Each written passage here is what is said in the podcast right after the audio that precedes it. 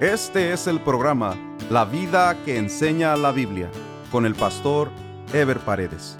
Un programa de reflexión bíblica sobre la manera que Dios espera que vivamos los cristianos, quienes estamos llamados a dar testimonio de nuestra fe en Jesucristo a través de nuestra manera de vivir. Hoy terminamos la serie La conducta del cristiano. Este es el estudio número 4 titulado el amor a nuestros semejantes, basado en Mateo 12, 36 al 39, que dice, Maestro, ¿cuál es el gran mandamiento en la ley? Jesús le dijo, amarás al Señor tu Dios con todo tu corazón y con toda tu alma y con toda tu mente. Este es el primero y grande mandamiento. Y el segundo es semejante, amarás a tu prójimo como a ti mismo. En el estudio anterior, hablamos de estos dos mandamientos que Jesucristo dio, como la base de toda la ley y todos los mandamientos que Dios enseñó a su pueblo. Primero, amar a Dios con todo el corazón y luego amar al prójimo como a uno mismo. Dijimos que el segundo mandamiento se desprende del primero y que por lo mismo es semejante en importancia, tal como Jesús lo dijo.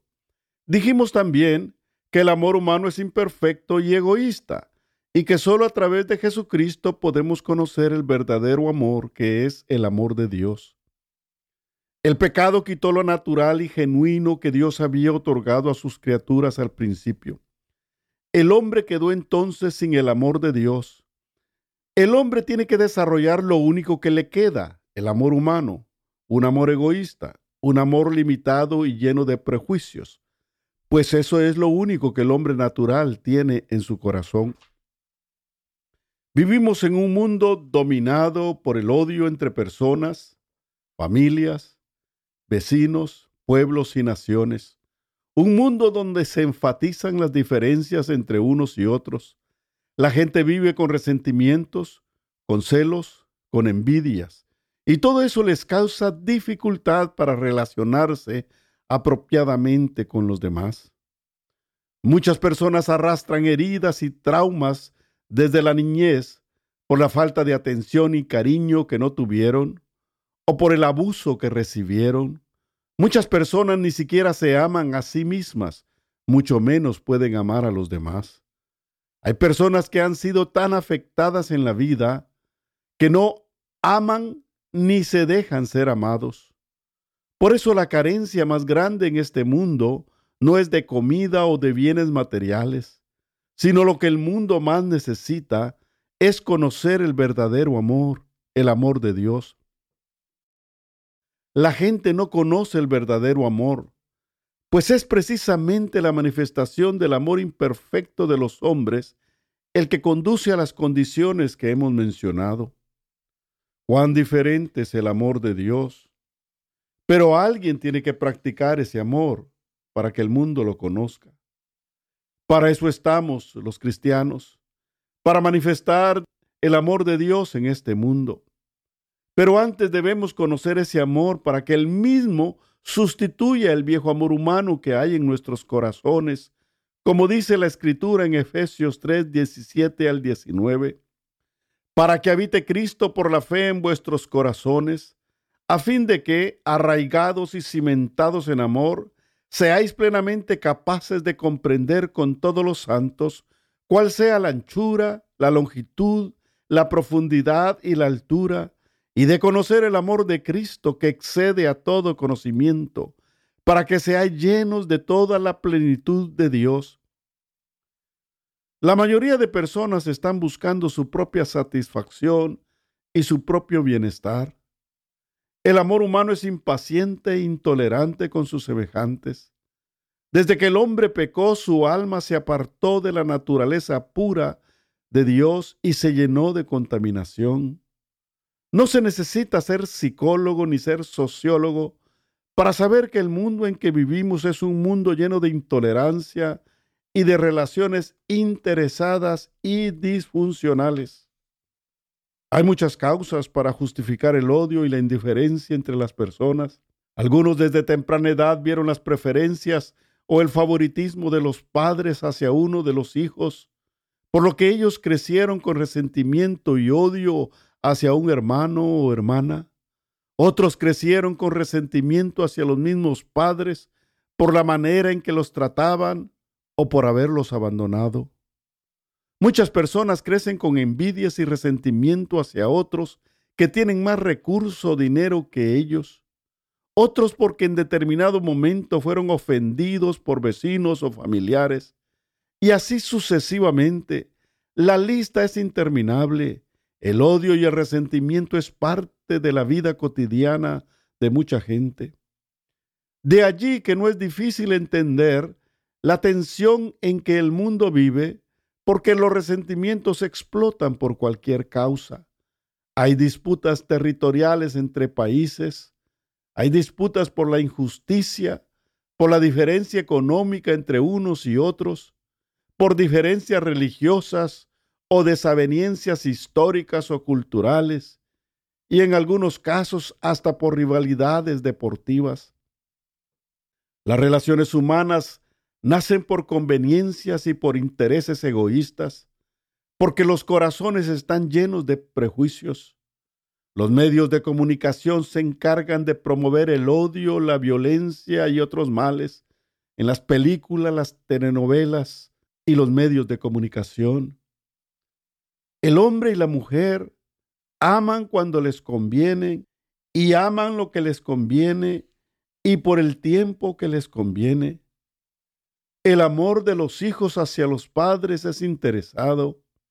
El amor de los padres hacia los hijos es posesivo. El amor entre hermanos es limitado y así sucesivamente. La Biblia nos enseña el verdadero amor que debe existir en nuestras relaciones. El mismo se desprende del amor perfecto de Dios. Ese amor desprendido y desinteresado que el apóstol Pablo nos pone como ejemplo en las relaciones conyugales, no solo debe existir ahí, sino en todas las relaciones con nuestros semejantes. Dice Efesios 5, 28 y 29. Así también los maridos deben amar a sus mujeres como a sus mismos cuerpos. El que ama a su mujer, a sí mismo se ama, porque nadie aborreció jamás a su propia carne, sino que la sustenta y la cuida, como también Cristo a la iglesia.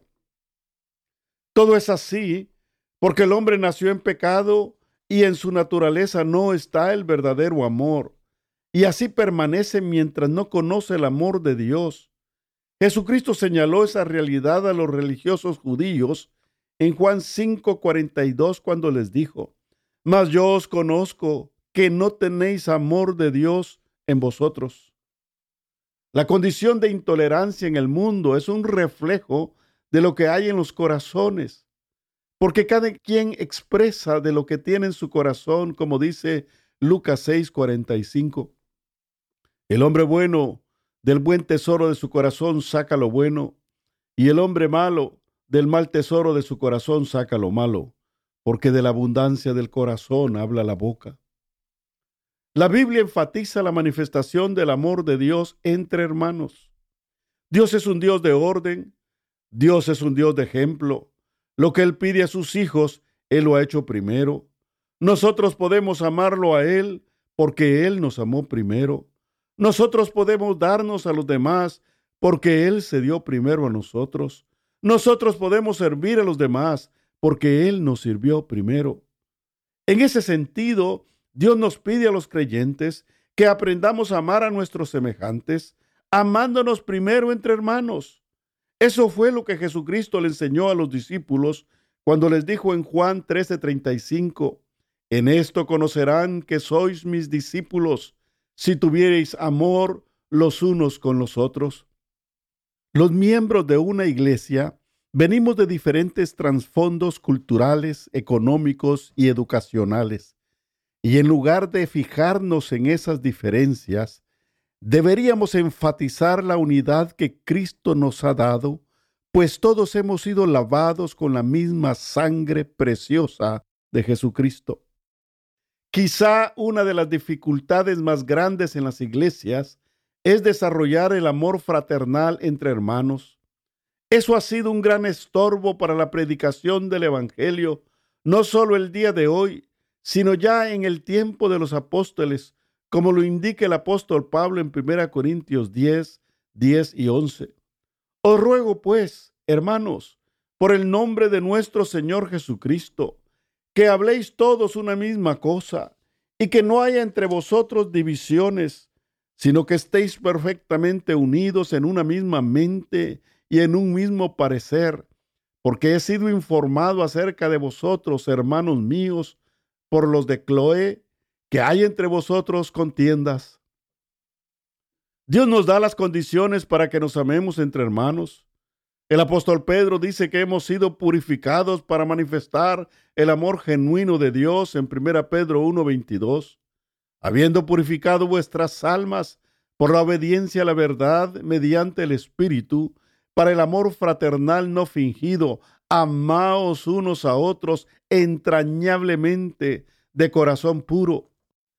Juan describe ampliamente cómo los creyentes debemos practicar el amor de Dios hacia nuestros semejantes en sus tres cartas.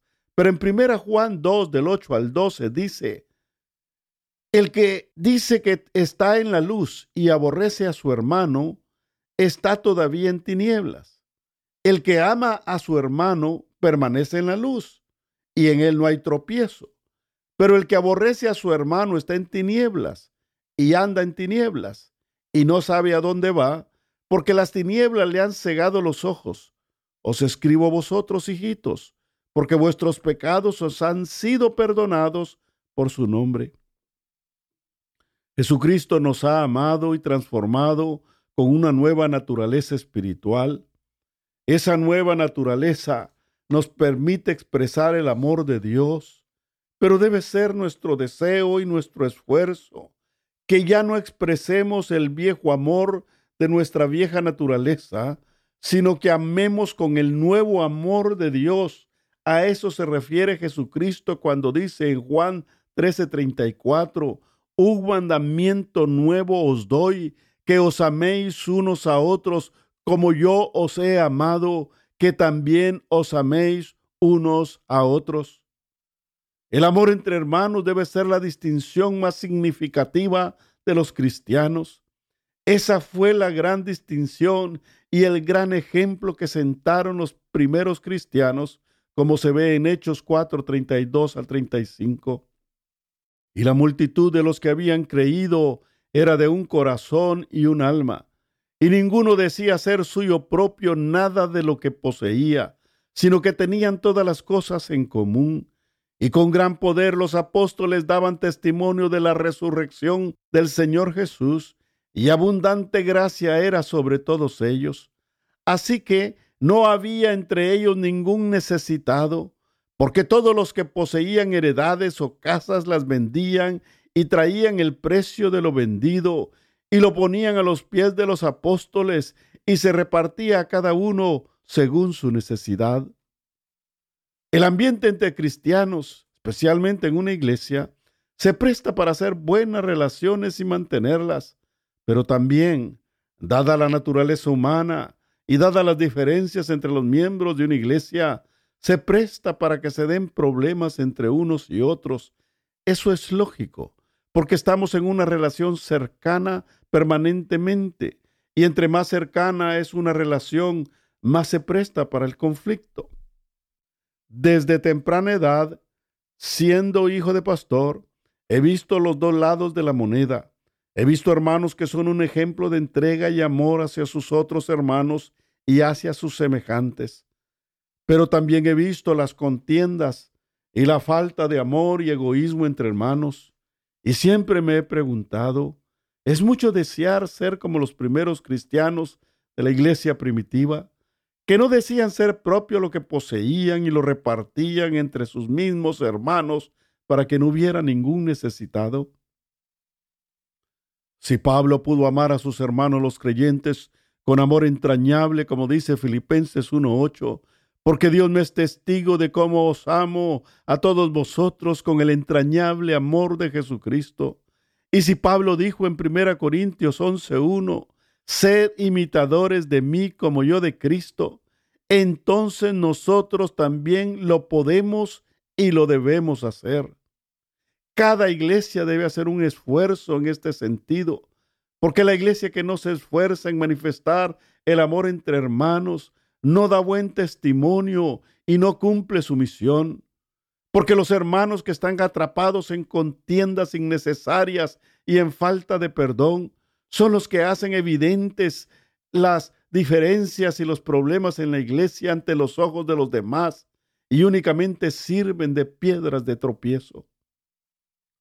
Los creyentes también debemos tener una disposición permanente al perdón. En el mundo el odio, los problemas de convivencia y los resentimientos son normales y tienden a extenderse porque por la falta del conocimiento del amor de Dios. Es por esa carencia que el hombre no tiene disposición al perdón y a la reconciliación. Muchas personas arrastran heridas y traumas desde la niñez por la falta de atención y cariño que no se tuvo o por el abuso que se recibió. Un buen porcentaje de las personas que llegan a los centros de salud mental o manicomios es debido al resentimiento acumulado en sus corazones. Diferencias siempre habrán, por lo que debe haber una disposición permanente a perdonarnos los unos a los otros. Eso fue lo que Jesucristo le dio a entender a Pedro en Mateo 18, 21 22, cuando éste le preguntó cuántas veces tenía que perdonar a su hermano. Jesús le dijo, no te digo hasta siete, sino aún hasta setenta veces siete. En otras palabras, siempre. El perdón debe ser una práctica común entre cristianos, como dice Efesios 4:32.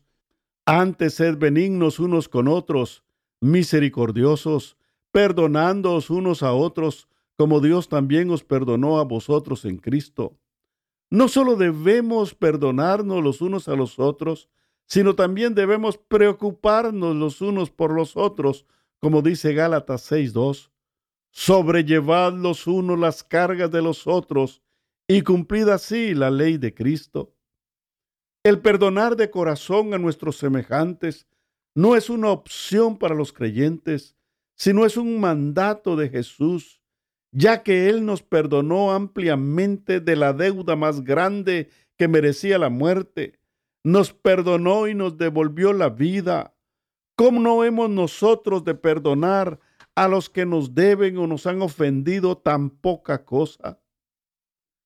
Debemos perdonarnos entre esposos, entre padres e hijos, entre hermanos de sangre, entre hermanos en la iglesia, perdonar a los amigos, perdonar a los compañeros de trabajo, de estudio, perdonar y olvidar lo que nos han hecho como lo hizo Esteban que perdonó a los que le estaban quitando la vida. Pero también debemos amar y hacer el bien a los demás. Otro aspecto fundamental en la manifestación del amor a Dios a nuestros semejantes es el hacer el bien a los demás. Hacer el bien debe ser algo normal y permanente para el Hijo de Dios. Pero una vez más, Dios nos enseña a ser ordenados, pues nos enseña a hacer el bien a todos, pero mayormente a nuestros hermanos en la fe, como dice Gálatas 6:10. Así que, según tengamos oportunidad, hagamos bien a todos y mayormente a los de la familia de la fe. El apóstol Santiago nos recuerda que la fe no es solo una intención sino debe manifestarse en hechos prácticos, como dice Santiago 2 del 14 al 17. Hermanos míos, ¿de qué aprovechará si alguno dice que tiene fe y no tiene obras? ¿Podrá la fe salvarle? Y si un hermano o una hermana están desnudos y tienen necesidad del mantenimiento de cada día, y alguno de vosotros les dice, id en paz, calentados y saciados, pero no les dais las cosas que son necesarias para el cuerpo, ¿de qué aprovecha? Así también la fe, si no tiene obras, es muerta en sí misma. Jesucristo nos enseña a hacer el bien sin esperar recompensa. Él no solo nos enseña para que amemos de corazón y hagamos el bien a nuestros semejantes, sino que Él además nos enseña a amar y a hacer el bien aun a aquellos que nos han hecho daño como dijo en Mateo 5:44. Pero yo os digo, amad a vuestros enemigos y bendecid a los que os maldicen, haced bien a los que os aborrecen y orad por los que os ultrajan y os persiguen. Hacer el bien debe ser una forma de vida porque los creyentes estamos llamados a dar de gracia lo que de gracia hemos recibido.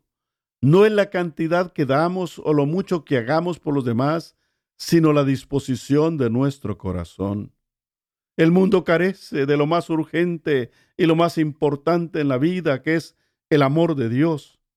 Los creyentes debemos renunciar a nuestro amor egoísta que habita en la vieja naturaleza y saturarnos del amor de Dios para manifestarlo a través del perdón y de las buenas obras en todas nuestras relaciones con nuestros seres queridos, con la familia de la fe y con todos nuestros semejantes. La próxima semana estaremos iniciando una nueva serie. Nos vemos en el siguiente programa. Dios les bendiga. Este fue el programa La vida que enseña la Biblia con el pastor Ever Paredes. Este programa fue patrocinado por la iglesia La Puerta Abierta, ubicada en Irvine, en el condado de Orange, California. La iglesia La Puerta Abierta transmite uno de sus servicios por YouTube. Si desea ver la transmisión con los mensajes del pastor Ever Paredes, vaya a nuestro sitio de internet, lapuertaabierta.com, y haga clic en transmisión en vivo o directamente a YouTube y escriba LPA en vivo los domingos a las 10.30 de la mañana. Si desea mayor información, escriba al correo electrónico info arroba lapuertaabierta.com.